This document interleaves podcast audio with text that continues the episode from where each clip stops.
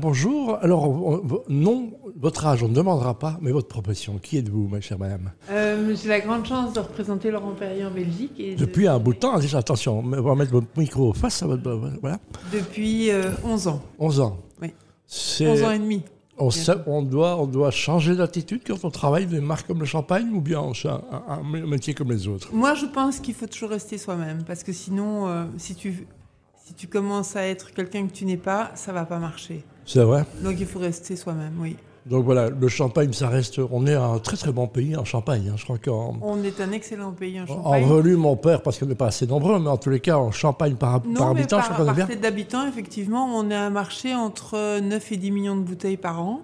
Sans compter les achats euh, faits à l'étranger, l'étranger étant la France, bien sûr, le Grand-Duché pour euh, l'absence d'accise et, Il y a euh, beaucoup de gens qui vont se fournir, qui et vont. même les Pays-Bas et l'Allemagne, aussi étonnant que ça puisse paraître. Voilà, on peut parler de allez, une bouteille par habitant. On en vend facilement Bien 11 millions. sûr. Voilà. Donc Oui, c'est oui, pas mal. sûr. Versus. Enfin, Une bouteille par habitant en comptant les bébés. En plus, oui, ben voilà, ceux-là, ils boivent aussi. hein, donc, euh, donc, on le remet dans le C'est biberon. bien connu.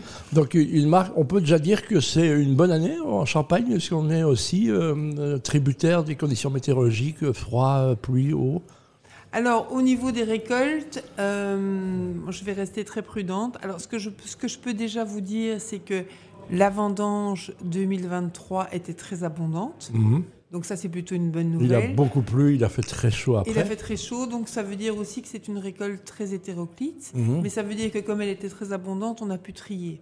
D'accord. Euh, maintenant, c'est au mois de Euh, janvier. Qu'est-ce qu'on fait des mauvais raisins? Ça dépend des maisons, mais euh, et ça dépend des cuvées.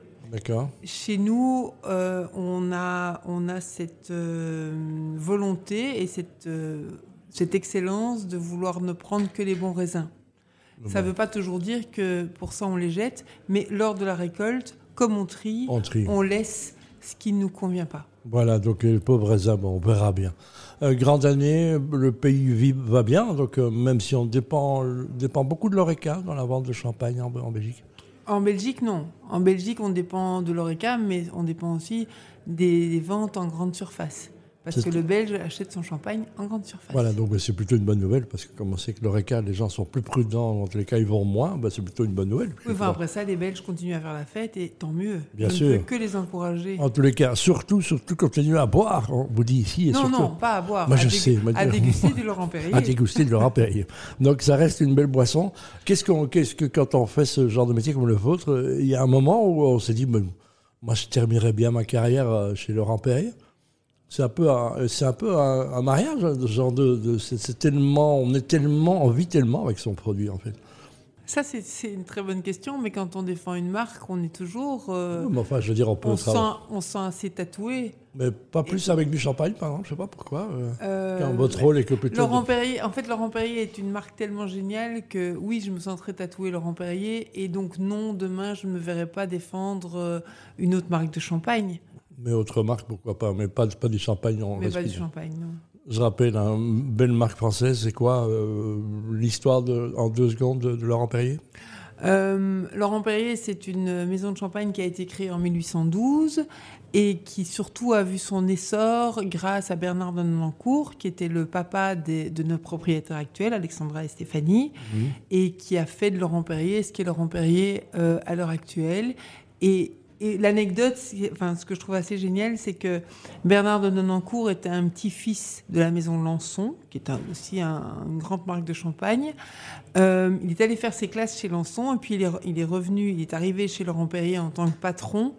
Euh, il a fait tous les jobs. hein. Il a été aussi bien ouvrier, euh, ouvrier que, que commercial. Et il a dit, OK, maintenant j'ai compris. Et moi, je sais ce que je veux faire. Je veux faire un champagne frais.